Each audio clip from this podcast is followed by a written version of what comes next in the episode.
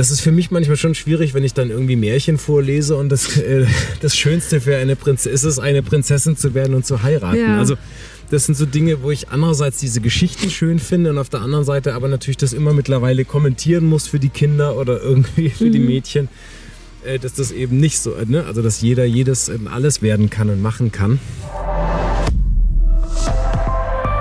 ARD Hallo, ich bin Eva Schulz und das ist Deutschland 3000. Hier verbringe ich jeden zweiten Mittwoch so eine gute Stunde mit Menschen aus ganz verschiedenen Bereichen, irgendwo zwischen Pop und Politik. Mein Ziel ist, diesen Leuten so zu begegnen, wie ihr sie vorher noch nie gehört habt. Deutschland 3000 soll euch, mich und meine Gäste auf neue Gedanken bringen. Weil man, wenn man jemand anderes kennenlernt, auch immer ein bisschen was Neues über sich selbst erfährt. Der Mann, der heute mein Gast ist, war schon mal mein Gegner in einer großen Fernsehquizshow. Damals hat er haushoch gewonnen Trotzdem haben wir uns aber sofort sehr gut verstanden. Sebastian Ströbel hat mir direkt von seinen vier Töchtern erzählt und von seiner Sorge darüber, in was für einer Welt sie aufwachsen. Wir haben damals backstage über deutsche Politik diskutiert, über Rechtspopulismus, Klimawandel. Und als mir dann auch noch auf Instagram einige von euch schrieben, dass ihr große Fans von ihm seid, da habe ich gedacht, den muss ich mal einladen zu Deutschland 3000. Eigentlich ist Sebastian Schauspieler. Er blickt auf über 50 Rollen zurück, von Actionserie bis Liebesfilm. Aber eine sticht dabei besonders heraus: der Bergretter im ZDF.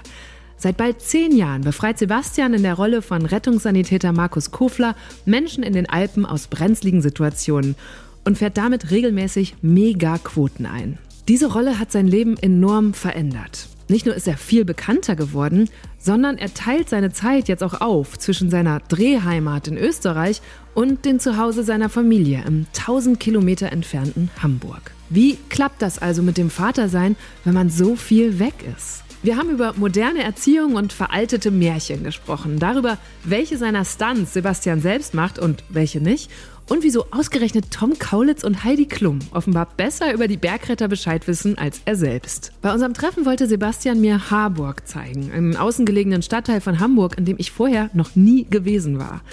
Was ihm dieser Ort bedeutet, das hört ihr jetzt. Hier kommt eine gute Stunde mit Sebastian Ströbel. Sebastian, hallo. Das gibt's nicht. Du bist ey, äh, auf die Minute pünktlich. Ich glaube, du hast 44 gesagt und bis 44 da gewesen. Großartig. Ja, und weißt du, das Erste, worauf ich nämlich neugierig war, meine Kollegin hat so spekuliert, sie meinte, Sebastian Ströbel, nach allem, was ich jetzt über den gelesen habe, der ist kein Typ, der Flaschen im Fußraum hat. Und Belly, ich kann das ausrichten, es ist ein sehr sauberes Auto, das du hast. Ich muss aber allerdings auch gestehen, jetzt, äh, jetzt schummel ich ein bisschen, da ich ja wusste, dass ich dich mit dem Auto abholen muss, äh, ist dieses Auto gestern noch geputzt. Wirklich? So. Normalerweise. Es gibt aber wirklich etwas, was ich auf den Tod hasse, ist, wenn im Auto Gegenstände durch die mhm. Gegend fliegen. Und die Kinder lassen, ja, und die lassen ja immer alles, jede Flasche, alles Zeug, die lassen ja alles liegen. Und wenn dann meist noch diese Metallflaschen, die dann immer die ganze Zeit scheppern und die Kinder gucken ja auf ihre iPads oder Handys immer weiter und die, die reagieren ja nicht. Die lassen es. Mich macht das wahnsinnig. Genauso auch, wenn immer diese Sachen auf der Ablage oben so ja, einmal lang. Wahnsinn. Ja, also ja, gut, genau. okay.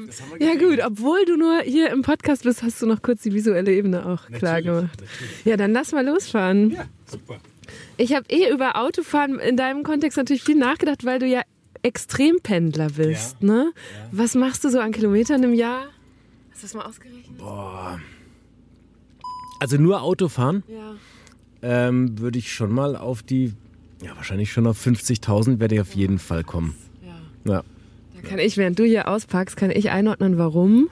Sebastian Ströbel pendelt nämlich zwischen seiner, äh, der Stadt, wo deine Familie wohnt, hier in Hamburg, und oh, ja, mach mal. Also genau.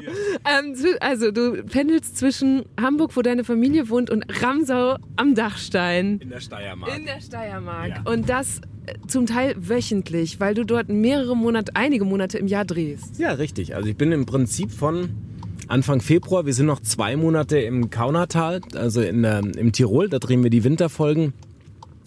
Und dann bin ich fünf Monate in der Ramsau, ja. Und das ist dann bis, ja, bis in den Oktober rein. Und das heißt, wenn du, fährst du dann wirklich jedes Wochenende hier wieder hoch und fährst du, wie muss ich mir das vorstellen, fährst du alleine, ziehst du dann so durch diese super lange Strecke oder wie machst du das? Ich fahre jedes Wochenende alleine, äh, ja, also ich fahre immer alleine und ähm, klar, manchmal sind Ferien, dann kommt meine Frau mit den Kindern hoch äh, runter und äh, ansonsten fahre ich wirklich immer ähm, fahre ich immer jedes Wochenende. Entweder, ich meine, manchmal, ich versuche halt nicht zu fliegen, so, ja. aber ähm, ist halt manchmal auch von der Zeit her, muss ich es dann manchmal machen. Äh, Zug ist wahnsinnig, brauche ich halt teilweise 15 Stunden ja. und dann noch mit den heutigen Verspätungen, die man da einrechnen muss. Und da ich ja meist erst am Samstag früh oder Freitag Nacht losfahre, äh, ist es natürlich bis Sonntag dann nicht so ein wahnsinnig langer Zeitraum. Dann, deswegen mit dem Auto bin ich dann wirklich am schnellsten und während Corona wollte ich nicht krank werden ja. äh, und hatte da auch die Verantwortung da bin ich dann wirklich die ganze Zeit mit dem Auto gefahren. Ja. Und was bist du für ein Autofahrtyp? Also bist du zum Beispiel jemand, der so auf der linken Spur durchheizt, weil er weiß, oh, ich will jetzt schnell nach Hause? Oder bist du so ganz nachsichtig? Was läuft hier so? Ähm, hörst du Radio, Podcast, Hörbücher oder hängst du deinen Gedanken nach? Wie, wie, wie bist du als Autofahrtyp? Also erst, was ich für ein Autofahrtyp bin, du hast ja gesehen, ich habe gerade Menschen über die Straße ja, genau, gelassen, obwohl kein Zebrastreifen. Also ich bin ein sehr äh, vorsichtiger Umsichtig. und vorausschauender, umsichtiger und rücksichtsvoller äh, Zeitgenosse. Nichtsdestotrotz, wenn ich es mal eilig habe und die Geschwindigkeit es zulässt, dann äh, kann ich auch schnell fahren. So, das, äh, aber mir ist so in vieler Zeit, auch wenn ich in meinem Ausland unterwegs bin oder so, dass ich dieses, ich würde mir so wünschen, dass wir diese 130 hinbekommen, mhm. ähm, weil es einfach entschleunigt auch. Also es entspannt einen total. Man hat nicht so diese ganzen Idioten, die einem immer ständig hinten drauf drücken und so. Ähm, und man kommt jetzt auch nicht wirklich viel schneller ans Ziel. Ja. Deswegen also ganz klar ein Plädoyer für die Geschwindigkeitsbegrenzung. Mal sehen, ob die Koalition das noch hinkriegt. Ja. Wir bezweifeln das. okay, und die, also was, weil ich habe auch die Erfahrung gemacht, dass man bei so langen Roadtrips, wenn du so viele Stunden im Auto sitzt, da kannst du ja einmal die gesamte Bandbreite der Emotionen abrufen. Wenn man so in Gedanken hängt oder die richtige Musik hört, dann kann man manchmal ganz wehmütig traurig werden oder super fröhlich. Bist du auch so ein Typ oder machst du hier irgendwie auf Input und ziehst dir Podcasts rein? Alles. Also ich ich bin lustigerweise nicht so der Podcast-Typ an sich, aber äh, was ich sehr mag, ist äh, Hörbücher hören ja. zum Beispiel. Das, das mache ich sehr viel. Äh, dann ist das meine Bürozeit. Ich kann da alles an Telefonaten. Ich mhm. kann mit Freunden, Familie Kontakte halten, die ich unter der Woche einfach nicht schaffe. Äh, und wenn ich zu Hause bin, habe ich eh immer Kinder und ähm, Familie. Das heißt, ich muss eigentlich diese Zeit nutzen, um Kontakte mit den Leuten aufrechtzuerhalten, was schon schwer genug irgendwie ist. Und ähm, äh, ja, das, das nutze ich dann und mache dann so eine muntere Mixtur, kann aber auch Musik mit dabei äh, sein und ich ja, ich, ich finde es was hat was sehr meditatives so. Und äh, was auch schön ist, dass man eigentlich dann so für sich ist die ganze Zeit und seinen Gedanken nachhängen kann und ähm, ist so ein bisschen wie früher Reisen, wo man nicht so available war, wo man immer machen konnte, was man war. Man war dann einfach on the road und äh, das war äh, ist irgendwie auch was so, das bringt mich auch so ein bisschen runter. Oder ich vielleicht mache ich es auch gezwungenermaßen, damit ich nicht verzweifle. Ja, ich, ich habe nämlich auch, als ich über dein Leben nachgedacht habe, ich gedacht, boah, der hat der muss ständig die Energie hochhalten. Entweder als Schauspieler vor der Kamera, wo alle das, ne, du, alles dreht sich um dich, jetzt spielst du da auch noch eine Hauptrolle in dieser Serie und musst da ganz fokussiert sein und dann kommst du nach Hause zu einer Familie, Frau und vier Töchter, die wahrscheinlich jetzt auch ein paar, so, die sich dann freuen und was vom Papa wollen. Das heißt, eigentlich ist das Auto womöglich die einzige Alleinzeit, die du auch hast, oder? Das hört sich sehr traurig an, aber ich glaube, es ist wahr. Also, aber mir geht's gut, ja. Also es muss sich keiner Sorgen machen, aber es ist wirklich eine, ähm, wenn ich so drüber nachdenke, ist das so. Ich habe das noch nie so traurig zusammengerechnet, aber das ist die Zeit, die ich habe, außer den Sport, den ich mir immer nehme, weil ich total irgendwie auf eine Art, naja, sportsüchtig ist vielleicht das, obwohl, weil meine Frau würde wahrscheinlich sagen, ja, aber ich, ich liebe halt Sport machen, ich brauche das für die Birne. Und beim Autofahren ist das für mich auch etwas, was ich wahnsinnig gerne mache. Äh, und wo ich glaube ich wirklich, weil ich für mich so bin. Es stimmt tatsächlich so, ja. Das geht doch schon mal sehr gut los hier. Ich liebe das ja an diesem Podcast, dass er mich manchmal an Orte bringt, an denen ich sonst nie gelandet wäre. Zum Beispiel in den frisch gesaugten Familienbus von Sebastian Ströbel. Als ich ihn gefragt habe, wo er sich heute gerne treffen würde, da hat Sebastian gesagt, dass er seinen Stadtteil, also Hamburg-Harburg, gerne supporten würde. Harburg liegt im äußeren Süden von Hamburg. Hier leben rund 30.000 Menschen, fast jeder und jede zweite mit ausländischem Pass. Der Ruf dieser Gegend ist nicht der beste. Erst vor wenigen Wochen an Halloween kam es zu Krawallen, bei denen mehrere hundert junge Menschen Schaufensterscheiben einschlugen, Mülleimer in Brand setzten und Böller in Menschenmengen und auf Polizisten warfen. NDR Info berichtete außerdem von antisemitischen Äußerungen. Das ist also eine Seite von Harburg. Zugleich gibt es hier die Technische Uni von Hamburg, einen Hafen und ein großes Naturschutzgebiet. Wie umgehen mit dieser Ambivalenz? Das bewegt auch Sebastian, der jetzt gerade hier auf den Parkplatz vom Harburger Stadtpark fährt. Da gibt es einen riesigen See, den sehe ich gerade schon drumherum, gehen um diese Uhrzeit vereinzelt Leute spazieren. Und die Bäume leuchten in allen Herbstfarben. Es wirkt wirklich richtig idyllisch. Ich habe dich im Vorfeld gefragt, was wäre irgendwie ein Ort, wo wir uns treffen können? Gibt es was, das dir wichtig ist? Und hast du gesagt, ja, komm mal zu mir nach Harburg. Und jetzt sind ja. wir hier, du hast gesagt, so ein Naherholungsgebiet. Warum ist dir das wichtig? Oder warum wolltest du mich hierher holen? Weil für mich äh, Harburg etwas symbolisiert, also da, wo ich auch wohne, was ich glaube, dass es für unsere Gesellschaft und für Deutschland unglaublich wichtig ist. Das ist nämlich die gesellschaftliche Durchmischung und das ist das Miteinander so. Und äh, Harburg ist ein sehr strukturschwacher Stadtteil. Mhm. Er hat aber wahnsinnig viele Ecken und hat einen schlechten Ruf. Also ich werde immer ganz mitleidig angeguckt, wenn ich sage, ich wohne in Harburg. Echt in mhm. Harburg? Oder sie sagen, hä, das ist doch gar nicht Hamburg. Ja, das sind so die Witze. Ähm, und mir liegt das schon seit ich klein bin eigentlich auf dem Herzen, weil ich bin auch in Wuppertal groß geworden und habe da auch war auf einer Grundschule mit, äh, ich würde mal sagen, 98 Prozent Menschen mit Migrationshintergrund. Mhm. Und das war mir, ich bin damit groß geworden. Das war für mich immer eine Selbstverständlichkeit. Also ich glaube, ich habe mein Leben lang Migration oder, oder Integration, äh, nicht Migration, sondern Integration, also Migration immer mitbekommen und Integration immer gelebt. Also mhm. durch meine Eltern, aber eben auch durch mein Umfeld. Also Deswegen ist mir das bis heute für mich wahnsinnig wichtig. Äh, ich finde, das ist eines der größten Anliegen, das wir eigentlich haben in unserer Gesellschaft. Und es ist mir für die Kinder eben ein Anliegen, dass die das auch mitbekommen, dass eben Migration oder Integration und Multikulti nicht immer nur Englisch, Französisch, Spanisch heißt, sondern dass das äh, die gesamte Palette der Welt bedeutet. Mhm. Das ist ja jetzt gerade wieder eine Riesendiskussion oder kommt immer wieder hoch. Ne? Wie gut ist Deutschland äh, darin, Menschen zu integrieren, die zu uns kommen? Sind es zu viele, die zu uns kommen? Wie nimmst du diese Diskussion wahr oder was? Was, ich kann mir vorstellen, dass du manchmal so im Kopf Gespräche führst mit Menschen, die irgendwelche Parolen skandieren und so. Was, was würdest du dir wünschen? Also ich wünsche mir in allem, was wir gerade haben, einfach eine gesellschaftliche Gelassenheit, was das angeht. Zum einen ähm, dass wir dieses einfach das betonen, was uns äh, nämlich ausmacht, was uns gemeinsam ist, dass wir Menschen sind und dass wir alle zusammenleben können und dass wir uns auf unsere Werte besinnen, aber eben nicht irgendwelchen völkischen Scheiß oder sowas, sondern dass wir alles, was, was Menschen ausmacht, einfach in den Vordergrund stellen. Und ähm, jeder, der ich finde, wir müssen in unserer Gesellschaft oder auch hier in Deutschland die Diskussion führen, was für eine Zukunft wollen wir haben und was für einem Land mhm. wollen wir leben? Was sind die Werte, die uns wichtig sind? Und an die müssen sich natürlich alle halten.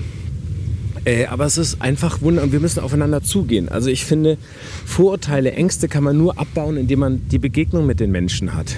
Und ich sehe halt ganz stark die Tendenz bei uns, dass sich immer mehr Bubbles bilden, egal äh, Menschen mit Migration, äh, vor allem, wir reden ja hier eigentlich über soziale Unterschiede. Also ich mhm. finde, das hat ja nichts mit der Herkunft eines Menschen zu tun, sondern es hat immer damit zu tun, hat er Bildung, hat er Geld, hat er Zugang dazu oder Job? nicht? Hat er ja. einen Job? Und das sind die Dinge, die uns ausmachen. Und wenn wir das nicht begreifen und ähm, das irgendwie versuchen zu bekämpfen und auch uns dem stellen, indem wir eben auch die Begegnung suchen. Und zwar nicht immer nur am Wochenende oder mal sagen, ich, ich habe das gemacht oder ich habe das gemacht, sondern dass wir miteinander leben alle. Mhm.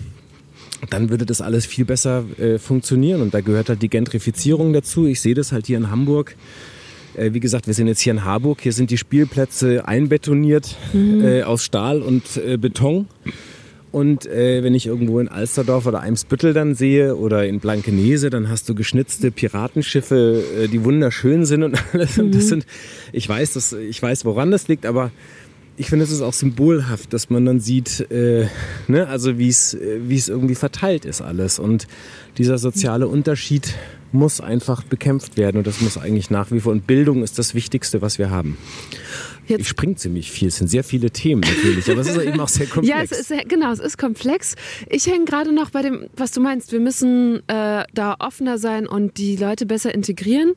Die einen sagen, wir haben einen riesen Fachkräftemangel, deswegen müssen wir so viele Leute aufnehmen, wie geht. Die anderen sagen, das packen wir nicht. Da haben wir nicht die Strukturen für und das ist auch vielleicht eine kulturelle Überforderung, wenn Menschen in der Zahl nach Deutschland kommen, wie es gerade passiert oder noch zunehmen könnte. Was antwortest du denen? Ich antworte denen, dann schaut euch mal an, als es die Ostvertreibung gab, als die ganzen Vertriebenen aus dem Osten kamen, aus dem Südosten. Ich meine, ich will jetzt nicht lügen, aber es waren fast 20 Millionen, die gekommen mhm. sind. Meinst du in den 40er in den, nach dem, nach dem, Jahren? Also nach ja. dem Zweiten Weltkrieg. Also ich glaube, es waren fast 20 Millionen Menschen. Ähm, die kamen fast alle auf einmal.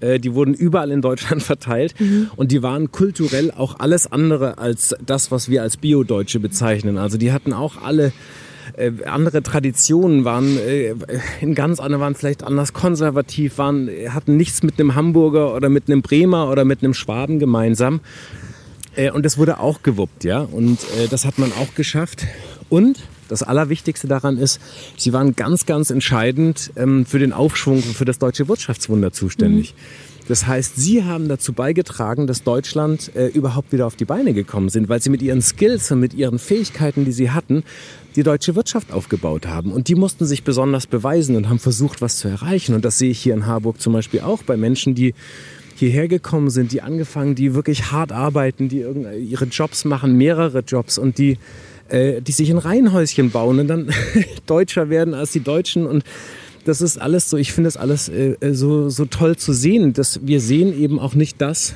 was auch passiert und was das für mhm. Chancen hat. Und das meine ich mit dem, dass wir immer nur das sehen mittlerweile in unserer Gesellschaft, was uns trennt, wovor wir Angst haben, aber nicht das, was uns eigentlich ähm, stark macht und was uns auch, was wir für einen Gewinn davon haben können. Mhm. Jetzt mache ich eine richtig platte Überleitung. Pass ja. auf. Eine Sache, die Leute zusammenbringt, es ist deine Serie. Ja, ja. Die Bergretter ja. haben einen unglaublichen Erfolg. Weißt du, was ihr für eine durchschnittliche Quote hattet jetzt im Frühjahr mit der Staffel? Wie viele Millionen dazu geguckt haben? Also ich glaube, es war über fünf, deutlich über fünf. Ja, es waren 5,7 Millionen Wahnsinn. im Schnitt, die diese Folgen geguckt Wahnsinn. haben. Wie erklärst du dir das, dass so viele Menschen sich dich angucken, wie du da vom Helikopter hängst? Ähm, ich glaube, dass das eine Mischung aus vielen Dingen ist. Äh, zum einen ist es der Cast, der wir als ganze Gruppe sind, mhm. weil ich glaube, dass wir diesen Spaß und dieses Gemeinschaftliche, was wir verkörpern, den Menschen auch vermitteln. Dann glaube ich, ganz klar ist es dieser Eskapismus, den wir mittlerweile haben. Also dieses, dieses Sehnsuchtsplätze zu zeigen, dass die Berge ähm, machen etwas mit jedem Menschen. Ne? Mhm. Ne? Ob sie ihm Angst machen, ob sie ihm Freude machen, ob sie Trauer oder egal was. Und das, die, die reizen Emotionen einfach. Und wir haben eben eine ganz archaische Geschichte. Wir versuchen dem, dem Berg, den Bergen, der Natur, den Mensch wieder zu entreißen, der in Gefahr gekommen mhm. ist, auf irgendeine Art und Weise. Und äh, bei uns ist es eben auch so, dass wir sehr unberechenbar sind. Ähm, wir, wir können, bei uns wird gestorben, bei uns wird gelacht, bei uns wird, äh, ähm, äh, wird wir haben Spannung, wir haben Action. Und ich glaube, wir, ähm, wir decken eben ein ganz, ganz breites Feld an, an Dingen und Emotionen ab, ähm, dass die Menschen hier einfach mal für zwei Stunden vergessen lässt, äh, was auf der Welt gerade passiert. Mhm. Ich habe auch im Vorfeld nochmal gedacht, ja, viele Leute, die da so vorbeiseppen oder das in der Mediathek sehen, die denken mal, ja, das ist jetzt irgendwie so ein Oma-Heimatfernsehen, aber tatsächlich sind es ja auch richtig viele junge Leute, die einschalten, obwohl sie wahrscheinlich einen komplett anderen Alltag haben als den von einem alpinen Bergdorf. Ja, ja äh, das ist was, was mich auch sehr, sehr freut, ist, dass wir wirklich, ähm, ich glaube, wir haben über 10 Prozent immer mhm. ähm, äh, junge Leute. Und das ist natürlich die Themen, die wir betreiben, die wir äh, beschreiben, sind. Wir versuchen auch da relativ modern zu sein. Und wir sehen eben nicht berechenbar. Das heißt, wir haben wirklich wir sind extrem spannend. Es gibt auch viele, die dann sagen, oh, das ist mir zu aufregend, das gucke ich jetzt nicht oder so. Und wir haben eben auch Krimi ein bisschen mit drin, wir haben die Action und ähm, und eben auch viele Geschichten von, von, mit jungen Menschen, mit jungen Leuten. Und das ist, äh, das ist wirklich toll. Natürlich der Hubschrauber, der macht natürlich für kleine Jungs und kleine Mädchen. Mich das auch. ist halt, Ich der, der, so fixt neidisch. total. Also, der, der, wie so gesagt, du bist herzlich eingeladen. Du bist herzlich eingeladen. Das werden wir, äh, kriegen wir auf jeden Fall Ja, in hin. dieser da. Staffel spielt ja schon Heidi Klum mit, habe ich gesehen, die auch Bergretter-Fan Ja, ist. Also ja. ja. es ist wirklich Ja, das war eine sehr lustige. Geschichte. Ja, selbst in L.A. wird es ihr hier Tom Kaulitz und sie äh, haben fleißig Bergretter oder gucken fleißig Bergretter. Das war wirklich irre, weil die wirklich mehr wusste als ich. Ich vergesse ja dann oft, ich, also ich muss mich immer schon arg zusammenreißen und zu überlegen, was haben wir Anfang des Jahres nochmal gedreht, was waren da die Geschichten und Ja. so und dann, äh, ach ja, stimmt, ja genau, und dann kommen und die Heidi Klum und der Tom, die wussten alles, die wussten wirklich jede Figur. In der 15. Bergretterstaffel spielt Heidi Klum eine Eventmanagerin, die in der Ramsau eine Modenschau organisieren will, sich da aber erstmal zurechtfinden muss. Ein Taxi dauert 70 Minuten bis hierher. Das kann ja wohl nicht wahr sein. Du, das ist die Ramsau, also. Naja, wo musst du hin? Ich muss nur eben ins Hotel. Nina hat was liegen lassen. Frag nicht. Bei einem Motorradunfall stürzt sie in einen Abhang und muss spektakulär mit dem Heli gerettet werden. Isabel, halt dich fest!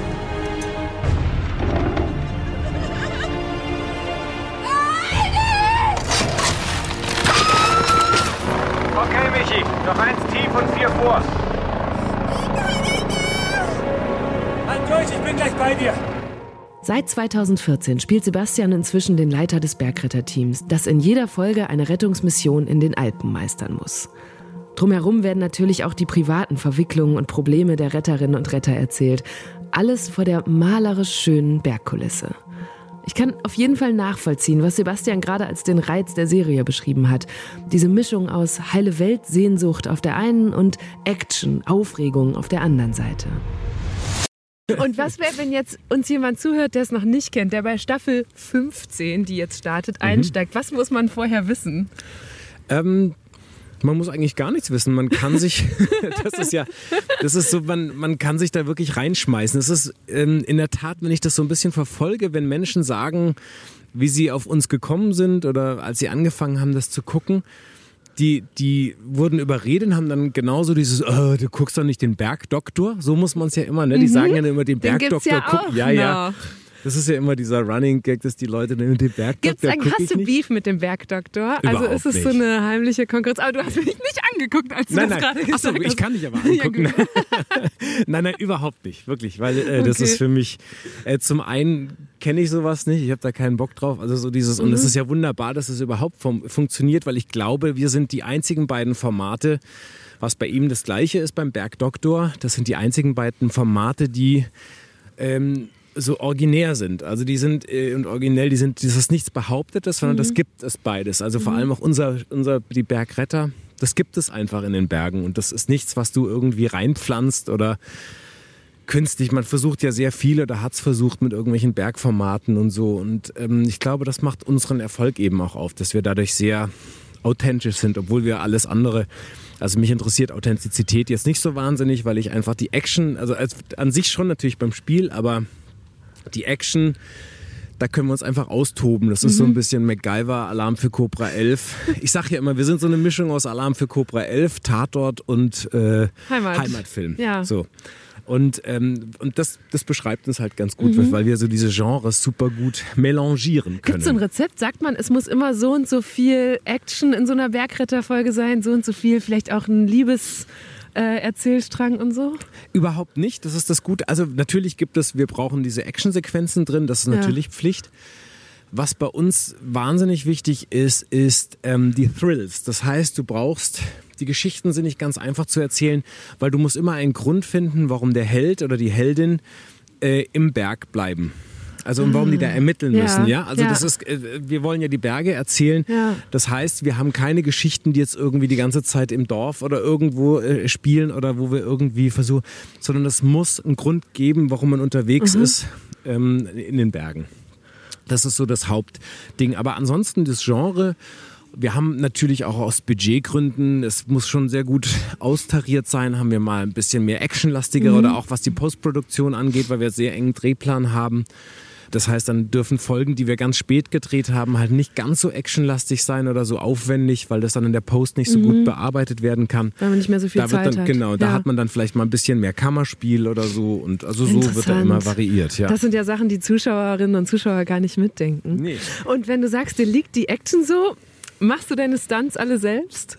Ja, also fast alle. Es gibt manchmal was, es gibt auch so absurde Sachen wie, ich, ich schlage eine Scheibe ein, irgendwie, dann äh, darf ich das nicht machen, und, weil einfach das Verletzungsrisiko, dass man sich schneidet, dann so groß ist. Höher das als heißt bei so, einem Lawinencrash. Ja, okay, Weil das habe ich jetzt im Und- Trailer gesehen, dass da irgendwie eine riesige Lawine Ja. über euch rollte. Und ich dachte so, oh. Und auch wie, wie macht, wie filmt man das? Also man hat, ist das eine echte Lawine, die ihr auslöst oder wird Nee, wir das nachher super, alles ja, ja, wir haben eine super, wir haben eine super Bildbearbeitung Mhm. auch. Dann natürlich gibt's auch Archivbilder von, von Lawinen oder es wird mal bei einer Sprengung damit gefilmt. Ähm, aber das sind natürlich die Sachen, die müssen äh, rausgemacht. Also Mhm. die müssen dann nochmal künstlich reingestellt werden oder dann nachge, ähm, ähm, digitalisiert werden bearbeitet. Und ähm, aber ansonsten, also mal auf deine Frage, ja, Ja. die Stunts mache ich alle selber. Also die, die meisten, es gibt natürlich welche auch dann irgendwelche Sprünge, die wirklich zu hoch sind oder wo das Verletzungsrisiko zu hoch ist. Da mache ich das dann nicht so. Da ist dann, also da weiß ich dann aber mittlerweile aufgrund meiner Erfahrung, ob das funktioniert oder nicht und äh, ob ich das kann. Kannst du mal am Beispiel von einer Szene oder einem Stunt vielleicht erzählen, wie du dich darauf vorbereitest? Muss man das besonders trainieren? Gibt es dafür nochmal Kollegen, die dich beraten? Oder sagst du, nö, ich habe jetzt die Erfahrung, ob es ein Sprung ist oder ein Fall, das kriege ich alles hin? Ja, mittlerweile schon. Ich habe einen sehr, jetzt schon mittlerweile gucke ich ja auf jetzt mein zehntes Jahr jetzt dann nächstes Jahr zurück. Ähm, Und ich habe ja auch vorher auch schon sehr viele Actionrollen gespielt und so, wo mir das, also zum einen, die wissen alle vor Ort, der Ströbel will es immer selber machen, soweit es geht. Und wenn es Situationen gibt, wo es nicht ist, dann drucksen alle rum, weil sie denken, "Hm, wer sagt ihm jetzt, dass er das nicht darf und so. Ich versuche also wirklich das alles immer äh, zu machen. Das wird immer im Vorfeld besprochen, was wir machen. Ich sehe ja auch in den Drehbüchern, ob das jetzt Wildwasser ist. Und ich werde natürlich immer gefragt, ob ich nochmal, ob ich ein Double haben möchte dafür oder nicht. Ähm, und dann schaue ich mir halt die, die, die vor Ort, habe ich äh, mit dem, den Hiers, unser, unser Hiers Werner, der, unser Stunt-Coordinator, der ist wirklich ein mega super Typ mit viel Erfahrung. Äh, Und wir kennen uns jetzt eben auch jahrelang. Wir besprechen immer die Stunts zusammen. Wir schauen uns das an. Wo können wir was machen? Wie geht es? Er gibt mir Tipps. Äh, Ich probiere das dann alles immer erstmal sehr langsam, versuche mich da rein und zu gucken, was ich da, was geht und was nicht. Und äh, ja, und dann äh, hört me plenty. Dann geht's rein und dann meinetwegen, ob das mit Wasser ist. Wir haben ja auch viel Wildwasser zum Beispiel. Dann springst du halt rein und dann Ja. versuchst du zu schwimmen. Und ja. dann springst du ja im Zweifel auch fünfmal oder 15 Mal rein, oder? Bis so eine Szene im Kasten ist. So sieht's aus. Also es ist immer wieder. Äh, ich hatte auch schon, wo wir glaube ich drei Tage hintereinander im Wa- Wildwasser waren und Mhm. da wird's dann schon irgendwann äh, äh, ein bisschen eklig, ne? Ja. weil du dann dieses Wasser macht einen fertig. Also das Ja. wirst du erst am Abend merken. Dieses eiskalte Wasser. Äh, da, da bist du echt am Abend wirklich total, äh, total durch. Und am nächsten Tag fühlt sich auch wie, als ob du vom Auto überfahren wurdest. Aber das sind halt Sachen, die, die mache ich deswegen. Ich liebe das, äh, diese Natur, diese Körperlichkeit ist für mich ein, ein, äh, ein Hauptgrund, warum ich das mache. Weil ich da dadurch so eine, also das macht was mit mir und das äh, ist, ist für mich einfach ein, ein unglaublich erfüllendes Erlebnis. Also so ich, ich weiß ja mittlerweile, was wir für Resultate bekommen, wenn wir drehen. Aber was mich wirklich äh, glücklich macht, ist natürlich die Arbeit vor Ort mit den Menschen äh, und die Natur. Apropos Natur, du hast eben gesagt, ihr habt so richtig gute Special Effects und könnt ganz viel nachbereiten, so eine Lawine einfach einbauen. Wird da eigentlich auch oft nachbeschneit zum Beispiel, weil die Leute sich eben nach diesen weißen Bergen sehen? Nee, gar nicht. Also ich meine, was, was natürlich sehr viel passiert, ist es ähm, in den niedrigeren Skigebieten oder niedrigeren Gebieten machen die sehr viel mit Beschneiungsmaschinen, Mhm. Ja, also hier also mit, die dann mit eh dort vor Kunstschnee, Ort sind, genau, ne? mit den Kanonen. Aber wir haben das überhaupt nicht. Deswegen sind wir ja auch für die Winterfolgen im Kaunertal. Mhm. Und das ist wirklich, äh, dieses Gletschergebiet ist wunderschön und das ist äh, schneesicher, weil wir da Mhm. über 3000 Meter sind, dann wenn wir oben sind. Und ähm, bedeutet auch einen Mehraufwand natürlich, um da hinzukommen. Aber das wird nicht gemacht, nein, nein. Und wenn wir Pech haben, gibt es halt Zeiten, da sieht es halt nicht so weiß Mhm. aus. Das ist dann so. Genauso wie mit dem Wetter. Ne? Wir haben ja auch nicht immer schönes Wetter Stimmt. oder dann wir sind extrem wetterabhängig. Ja. Also ich kann allen den kleinen Tipp geben, wenn sie sehen, dass schlechtes Wetter ist bei den Bergrettern, also sehr schlechtes Wetter, dann wissen sie, dass wir die Innenmotive vorher schon alle verschossen haben, weil dieser Block extrem raus. regenreich war. Genau. Oh nein. Ja, aber ich frage das auch deshalb, weil ich habe ähm, vor wenigen Wochen ein Interview gelesen mit Maria Furtwängler, deiner Kollegin, die ja auch Produzentin ist. Und die hat gesagt, sie hat sich selber dabei ertappt. Sie hat irgendwie so einen Weihnachtsfilm für dieses Jahr produziert. Äh, Ich glaube im Harz, wo ja die Wälder sehr tot sind. Und das musste dann nachträglich beschneit werden. Und dann hat sie gesagt, wie kann das eigentlich sein, dass ich im Jahr 2023 noch dazu beitrage, so eine Realität abzubilden, die es gar nicht mehr gibt, nämlich weiße Weihnachten in Deutschland. Und sie setzt sich jetzt eben dafür ein, dass man genau zum Beispiel solche Bergfilme und so näher an der Realität des Klimawandels erzählt. Ist das was, was dir, wenn nicht bei den Bergrettern, vielleicht schon bei anderen Projekten begegnet ist? Ich habe das auch schon erlebt. Ich habe einen, einen sehr, ich glaube mittlerweile, ich würde behaupten, der ist wahrscheinlich noch erfolgreicher als Drei Nüsse für Aschenbrödel. Der Wunschzettel, das ist ein Weihnachtsfilm, der, glaube ich, mittlerweile an Weihnachten 13, 14 Mal auf allen Programmen ausgestrahlt wird. Ähm, und da war das auch so, dass wir äh, Kunst, also dass wir nicht Kunstschnee, sondern dass das mit so einem Papier-Recycle-Zeug so vollgebombt wurde. Mir liegt die Natur und der Klimawandel sehr, deswegen sehr am Herzen. Ähm, aber wenn man es auf eine nachhaltige Art und Weise erzählen kann und machen kann, Ja. finde ich, dass wenn man den Menschen etwas gibt, nämlich diese Sehnsucht nach, und das macht etwas, dieser, dieses Weiß und diese Ruhe und dieses, diese Schönheit, das beruhigt. Also wenn ich weiß nicht, meine schönsten Glücksgefühle sind die, selbst heute noch morgens aufzuwachen und das ist ganz ruhig draußen, du hörst nichts und guckst raus und das ist dieser Schneefall, das ist fast wie, als ob der Ton ausgeschaltet wurde und das ist wie, ah, das ist wie Balsam für die Seele und das macht mich glücklich, das macht glücklich und ich glaube, dass das alle Menschen glücklich macht. Und ich finde, es sollte nicht verboten sein mit Film. Wir machen, wir schummeln ja eh sehr viel beim Film, ja. Da wird ja eh sehr viel versucht auch, ne? Oder wir behaupten ja eh immer Dinge. Ähm, warum soll man das nicht machen? Und ähm, wenn es nachhaltig ist. Also ich finde, der Aufwand muss natürlich in, äh, in, in, in, in, in Maßen sein. Und was mir gerade auch noch einfällt, weil du sagst, oh, das ist so schön äh, still, wenn du da morgens aufwachst.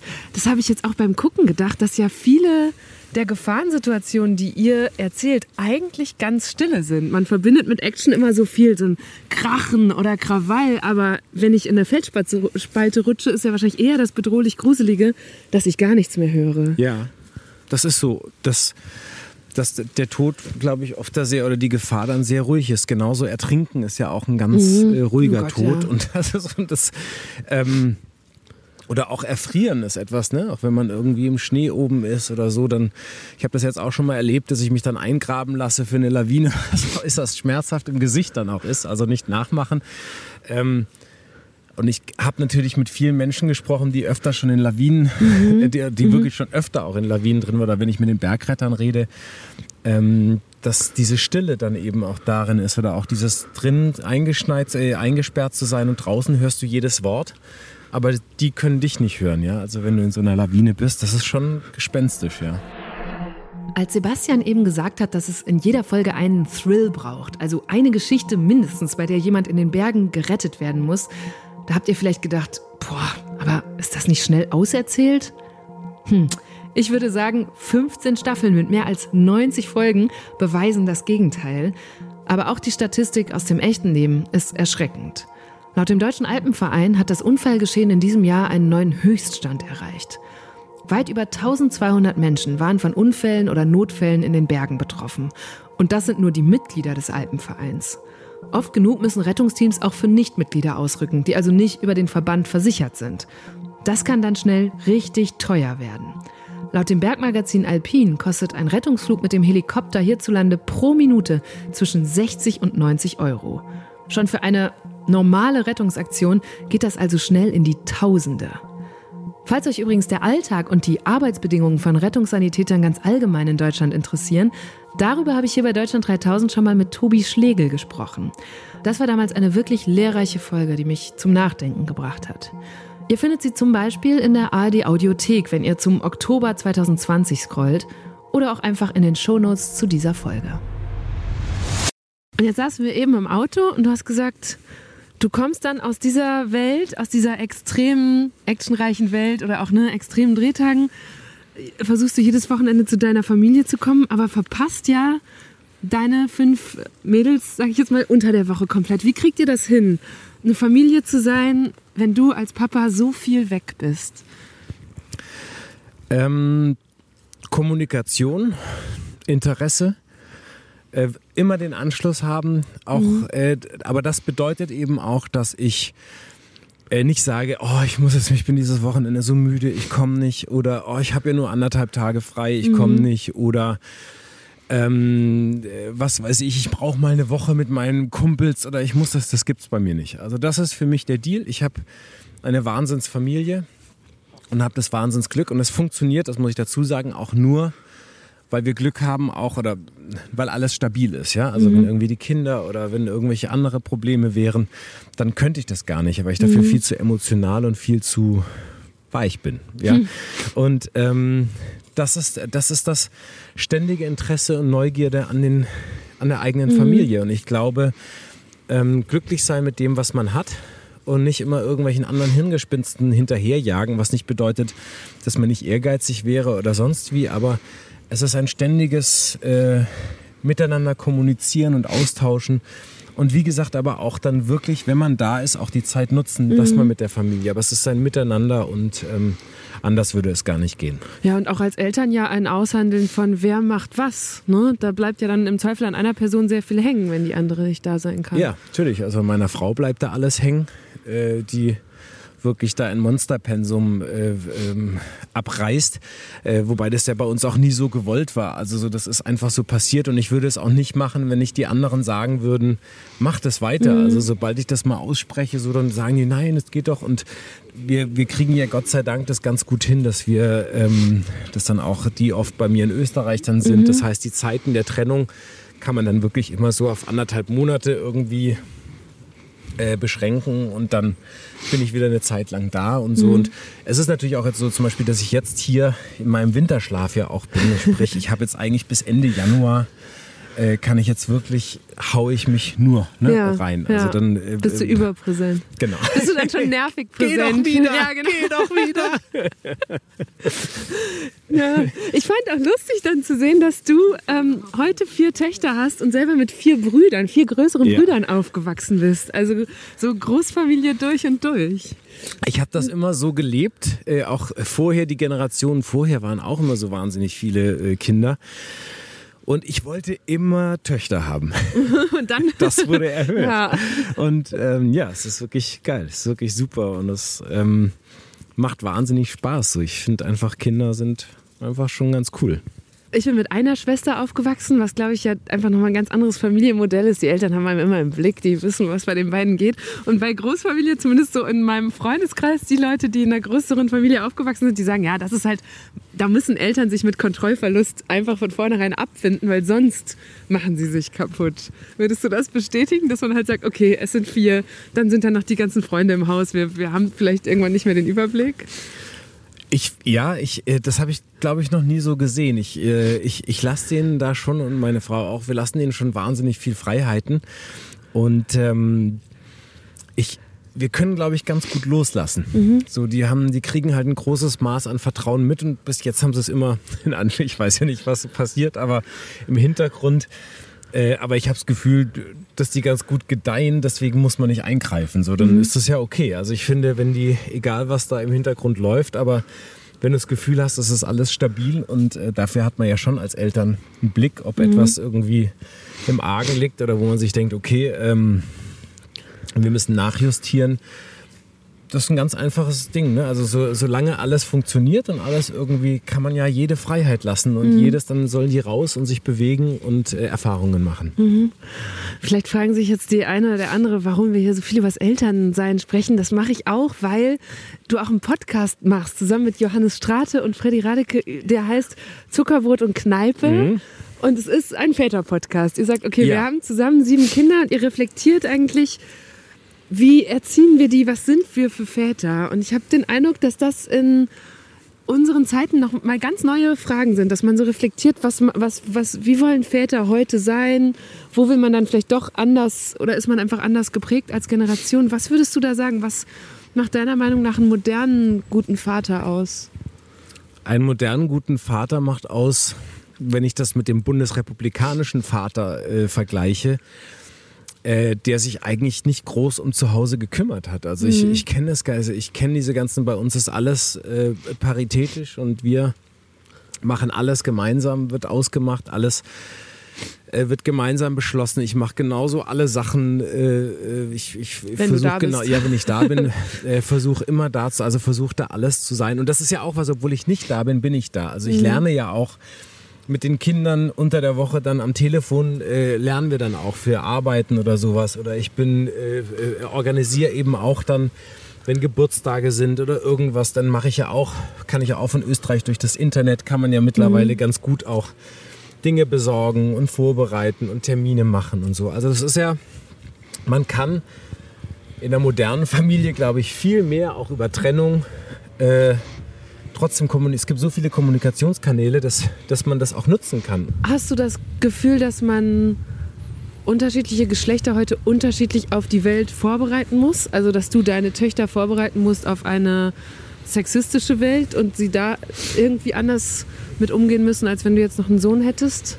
Ja, also was man auf jeden Fall, was halt die Scheiße ist, dass du nach wie vor in einer Gesellschaft lebst, ähm, wo Frauen Angst haben müssen, wo sie den Bürgersteig wechseln, wenn ihnen irgendwelche Männer entgegenkommen äh, oder wenn es dunkel wird, die ähm, das ist so. Das ist einfach eine traurige ähm, Gewissheit, die wir nach wie vor haben.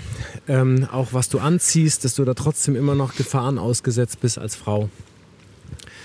Und das ist auch etwas, was mich belastet so und wo ich denke, dass wir da, aber um das eins zu sagen, ich glaube, dass es so ist, es passiert ja etwas momentan in unserer Gesellschaft. Demokratie ist langsam, das geht halt nicht alles. Wir versuchen ja gerade, ist ja die Tendenz, wir wollen alles äh, an einem Tag erledigen. Ja. Und ähm, das, es passiert etwas und äh, auch man merkt ein ganz neues Selbstbewusstsein, eine ganz neue Em- Emanzipation, also aber auf eine angenehme Art und Weise. Und dass es ein Miteinander ist und dass es da eine Entwicklung gibt, ähm, dass da ein Umdenken auch bei den Männern, bei uns Männern eben ist.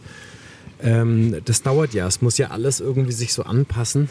Ähm, ja, also das, das ist natürlich schon etwas, was nicht schön ist. Diese genauso auch für mich natürlich ähm, ganz wichtiges Thema ist sowas wie Geschichtsschreibung, äh, Märchen. Wir haben nun mal jetzt ein über Jahrtausende altes Patriarchat hinter uns. Das ist für mich manchmal schon schwierig, wenn ich dann irgendwie Märchen vorlese und das, äh, das Schönste für eine Prinzessin ist es, eine Prinzessin zu werden und zu heiraten. Ja. Also das sind so Dinge, wo ich andererseits diese Geschichten schön finde und auf der anderen Seite aber natürlich das immer mittlerweile kommentieren muss für die Kinder oder irgendwie für die Mädchen, äh, dass das eben nicht so, äh, ne? also dass jeder jedes in alles werden kann und machen kann. Und bei Geschichte ist es zum Beispiel auch das Gleiche, dass äh, Geschichte immer meistens, oder nicht nur meistens, sondern eigentlich ist Geschichte von Männern geschrieben worden. Und ähm, ja, das sind Dinge, die, die brechen jetzt gerade auf. Aber mir ist es eben auf der anderen Seite auch ein Anliegen, dass man weiß, es kann nicht alles sofort passieren und gleich. Das ist ein, eine Utopie, weil wenn ich um mich rumgucke nach Amerika, nach sonst wo, überall kommen Populisten wieder an die Macht, überall wird es äh, in Europa auch. Wir sind ja wirklich so ein kleines Bollwerk noch, das es gibt. Und wenn wir darauf nicht aufpassen und die Basis pflegen, dann äh, wird uns das alles um die Ohren fliegen und dann hat keiner mehr was davon. Also das ist äh, so ein ja, schwieriges Thema. Habt ihr entweder ihr drei Podcast-Väter oder sonst auch Väter in deinem Umfeld in diesen Zeiten, die sich so wandeln und wo man fast das Gefühl hat, von einer Generation in die nächste. Also ich vermute, dass dein Vater andere Sachen umgetrieben haben als dich jetzt in Fragen von Erziehung oder wie teile ich mir das mit meiner Partnerin auf und so. Dass das manchmal auch Ansprüche sind, die einen unter Druck setzen, weil man ihnen eben nicht so schnell gerecht werden kann. Also diese Überforderung ist auf jeden Fall, glaube ich, bei jedem da. Ähm, es ist die Überforderung, Mann zu sein, es ist die Überforderung, Frau zu sein, es ist die Überforderung, Vater oder Mutter zu sein, es ist die Überforderung in dieser unsicheren Welt mit Umwelt, äh, Migration, mit allem, all den Themen, Ukraine-Krieg, Nahostkonflikt, mit all diesen Dingen, die uns gerade irgendwie belasten, ähm, zurechtzukommen. Und dann auch noch die ganzen anderen Themen, die auch noch on top gesellschaftspolitisch gerade passieren. Ähm, ja, das setzt einen schon unter Druck. Andererseits, ich glaube zum Beispiel, ich wäre nicht so ein Mensch, wie ich es heute bin, wenn mein Vater nicht mich von, von klein auf, wenn er nicht diese Werte auch vorgelebt hätte. Mein Vater war immer präsent, also der war immer da, der hat sich immer äh, um uns gekümmert, mit mir gespielt. Ähm, der hat sich da genauso, der hat gekocht und eingekauft. Also das war eigentlich, äh, der war immer, der war immer da. Also auch, auch also praktisch im Alltagsleben und war nicht irgendwie jemand, der ständig, also das kenne ich dann auch aus anderen Geschichten, der ständig unterwegs gewesen wäre. Du hast auch bei uns im Fragebogen geschrieben, wahrscheinlich war es dein Vater, der dich politisiert hat. Warum?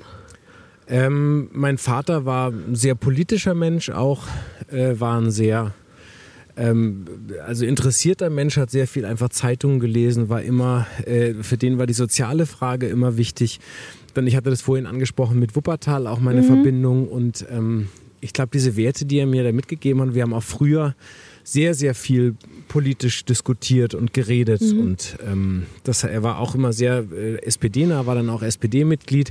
Ich nehme an, dass meine SPD-Mitgliedschaft da auch ein bisschen drauf äh, zurückzuführen ist. Und ähm, mir geht es ja bei sowas zum Beispiel auch nicht darum zu sagen, das ist jetzt das Beste oder so. Mir geht es darum, dass wir uns alle mehr, ähm, dass wir mehr partizipieren, dass wir teilnehmen, weil das alles keine Selbstverständlichkeit ist. Und wir müssen diese Pflanze, die wir da haben, äh, pflegen und ähm, ja, das äh, sollten alle tun auf irgendeine Art und Weise, ja. Und wie gesagt, in meinem Vater, glaube ich, habe ich das zu verdanken, dass ich da so, äh, dass da die Saat aufging. Weißt du noch, wenn du gerade so gedanklich in deiner Jugend bist, wann du dich das erste Mal erwachsen gefühlt hast?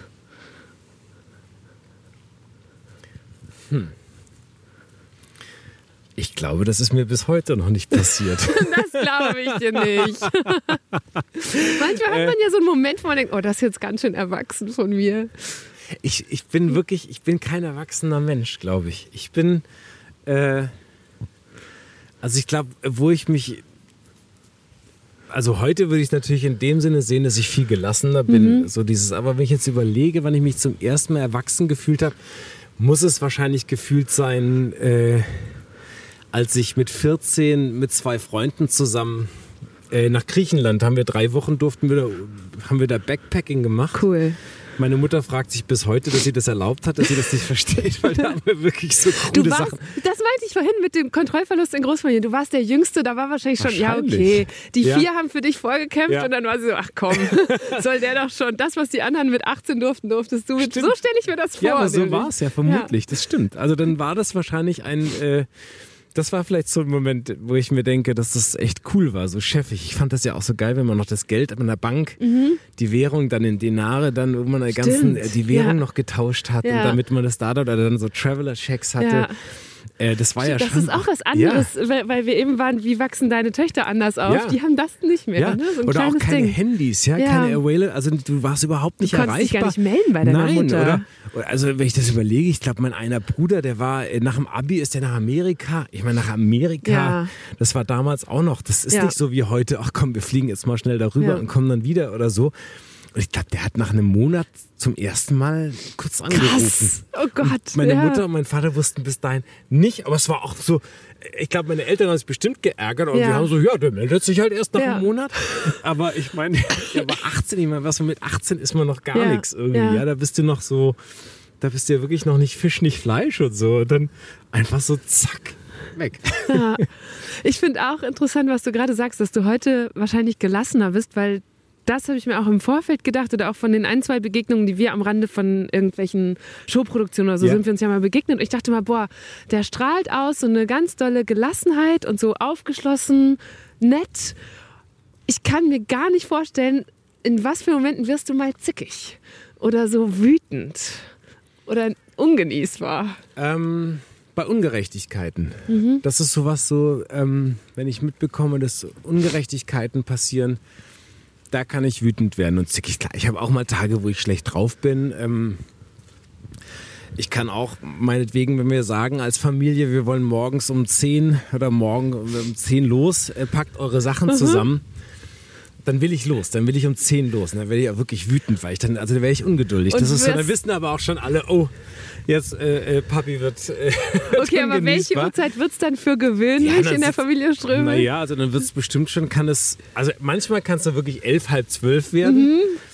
Ähm, mittlerweile habe ich den Trick, ich hoffe, dass die Kinder das nicht hören, dass ich dann äh, den Zeitpunkt schon äh, eine Stunde vorlüge Ah ja, du und weiß, pufferst. dass ich, genau, äh, das ist, habe ich aber eine Zeit lang nicht gemacht. Ich gestehe mir diese Dummheit ein.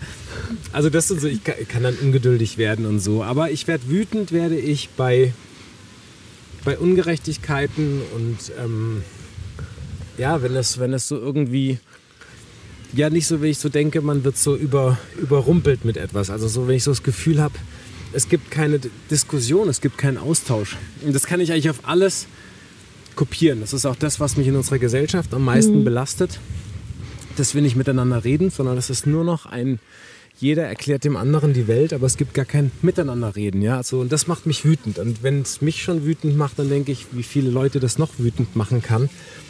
Äh, Und das ist so schade, weil es einfach so viele tolle Sachen gibt. Was wäre denn ein Lösungsansatz dafür? Wie würdest du die Menschen gerne wieder ins Gespräch bringen? Indem man sich in die Augen guckt und nicht. Also ich finde, wir brauchen mehr Humor. Ich finde, dass ähm, Humor ganz, ganz viele Dinge löst, auch wenn man traurig ist oder sonst was. Dieses äh, Miteinander lachen, äh, äh, Witze zu machen auch oder auch Dinge mal mit, mit einem Schulterzucken und nicht alles so bierernst zu nehmen. So, das ist so eine deutsche Eigenschaft. Dieses ständig alles so auf die Goldwaage und dieses Recht haben. Wir lieben es ja, Recht zu haben. Ja, das ist ähm, so eines der, eines der schlimmsten Merkmale der Deutschen so irgendwie. Ähm, sondern dass wir das alles mal gelassen haben und dass wir sehen, mein Gott, ey, dass wir haben wirklich ein Wahnsinnsland, in dem wir leben. Äh, mit all seinen Fehlern, ja, alles. Aber wir sind, wir haben eine Verfassung, die eigentlich allen versucht, das gleiche Ja. Recht einzugestehen. Und das dauert alles. Ne? Wir versuchen, wie gesagt, gerade alle zusammen, alle Probleme durch ein kleines Loch durchzudrücken. Und das kann eben nicht funktionieren. Und wenn wir da nicht aufpassen, werden wir Verhältnisse haben wie in den USA. Wir sehen es ja leider schon, wie die AfD stark wird ähm, und wie stark. Und ähm, das macht mir schon Sorgen. Und ich finde, das ist eine der wichtigsten Aufgaben, die wir haben, dass wir mit offenem Blick äh, eben unser Umfeld wahrnehmen. Also das ist auch diese Gelassenheit, die ich glaube ich habe oder das, was ich, dass ich immer versuche. Ich bin immer neugierig auf Menschen. Ich bin immer und das ist aber geben und nehmen. Wir müssen alle uns in die Augen gucken.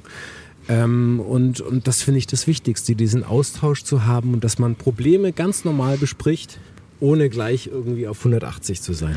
Hattest du denn auch mal eine Situation, wo du auf jemand, der oder die dir in irgendeiner Weise fremd war, zugegangen bist, so zugehört, hingeguckt hast und dann gemerkt hast, nee, aber wir kommen nicht zusammen.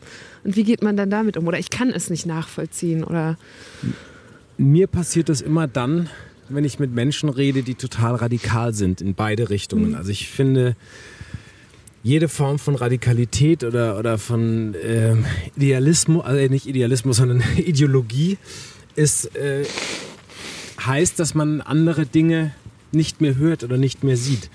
Und da geht es mir schon manchmal so, dass ich einfach merke, okay, die sind für, ne, also das ist so, es gibt m, womöglich in der AfD gibt es äh, noch einen großen Teil, den wir wieder zurückholen können. Es sind nicht alles Rechtsradikale, aber es gibt da eben auch einige, wo ich weiß, das macht keinen Sinn, die wirst du nicht mehr Ja. erreichen, das wird nicht funktionieren. Und so ist es in die andere Richtung genauso bei Linksradikalen oder ich, ich bin halt jemand, der versucht wirklich, ich glaube, dass ähm, die Mitte, also dieses, dass man versucht, so viele Menschen wie möglich zusammenzuholen, ähm, dass man damit äh, am meisten Erfolg haben kann.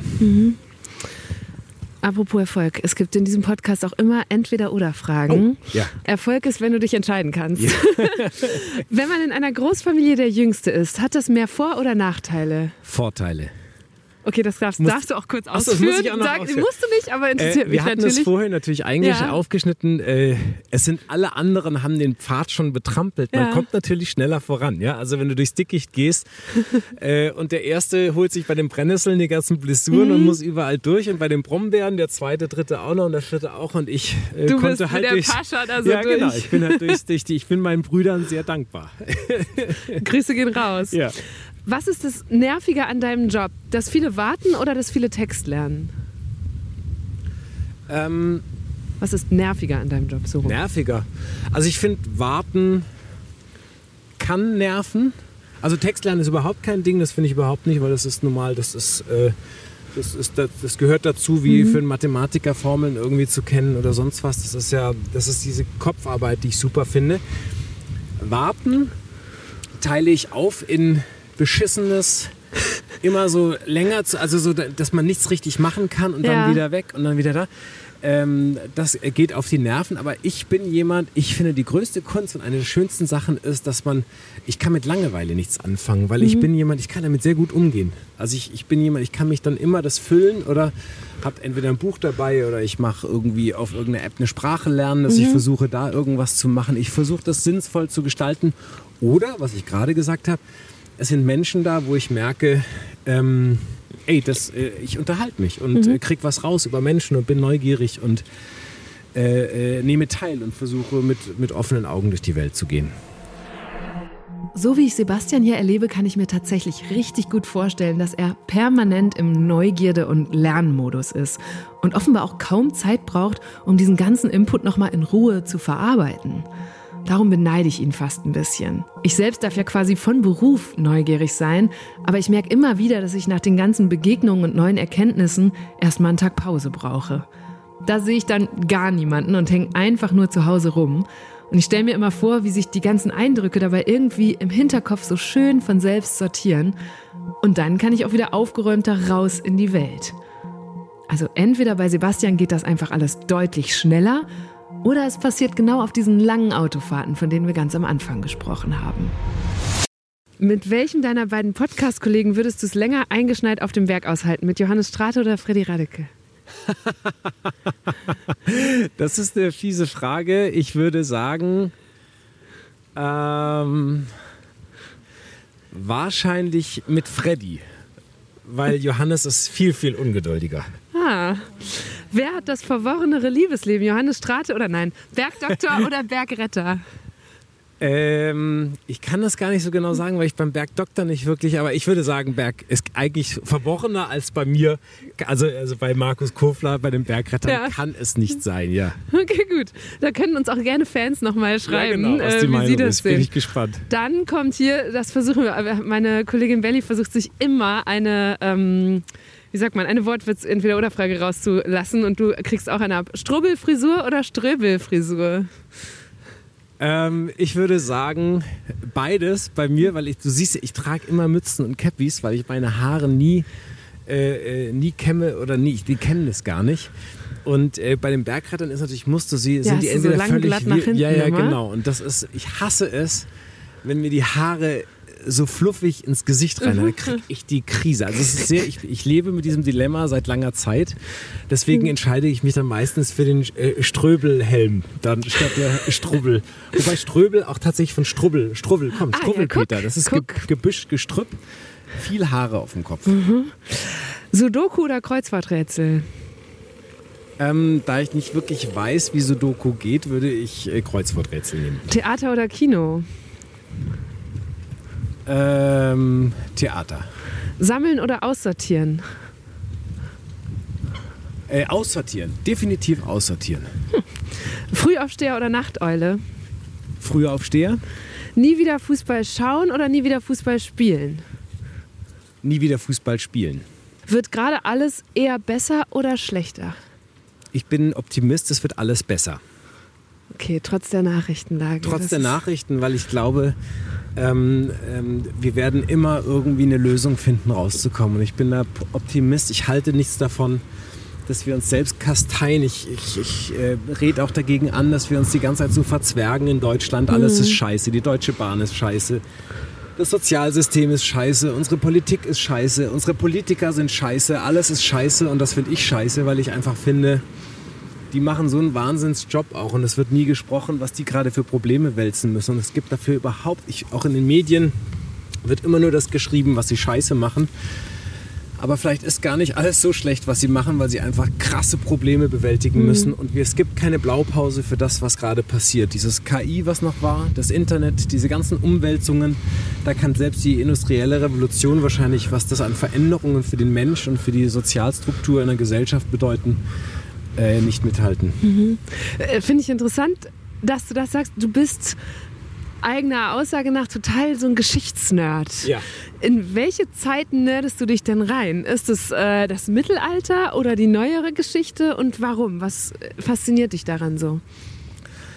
Also Ich bin, äh, was Geschichte angeht, mittlerweile eigentlich habe ich mich da überall. Ich liebe das mit. Ich kann jederzeit äh, was abgewinnen, weil ich einfach, ich habe das als Kind schon geliebt, auf Burgen zu gehen, römische Ruinen zu sehen, irgendwelche äh, Bunker oder sonst was in Wuppertal gab es. Das war noch sehr Zweiter Weltkrieg geprägt, wo du viele Bomben, auch noch Lücken hattest und so und äh, viele Bunker hattest und so und rumgegraben und äh, diese, dieses Abenteuer gehabt. Ähm, dann habe ich wahnsinnig viele so Geschichtsromane, so Jugend, da gab es von DTV mal so eine äh, äh, Geschichts-, so eine History-Reihe, ich weiß nicht, ob es das noch gibt, die habe ich immer gelesen. Und dadurch ist meine Liebe zur Geschichte gekommen, auch mit Latein und sonst wie. Mhm. Und ähm, das hat mich immer fasziniert.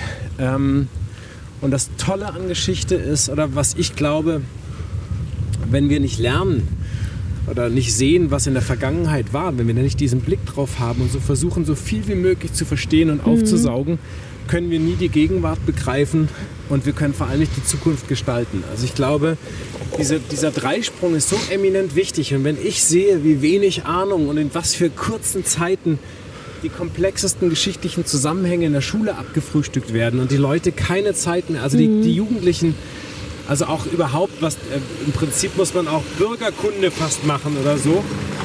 Ähm, das, das ist für mich das A und O, um überhaupt eine Meinung zu haben. Mhm. Also man kann eine emotionale, so wie beim Nahostkonflikt, eine emotionale Meinung haben.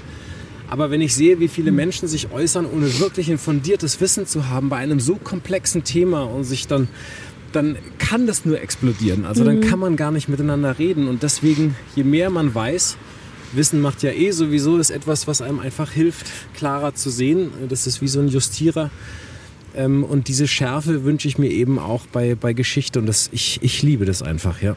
Ich würde auch meinem Geschichtsunterricht rückblickend den Vorwurf machen, dass ich eigentlich nur so politische Jahreszahlen auswendig lernen musste, irgendwelche Zeitstrahlen zur Weimarer Republik.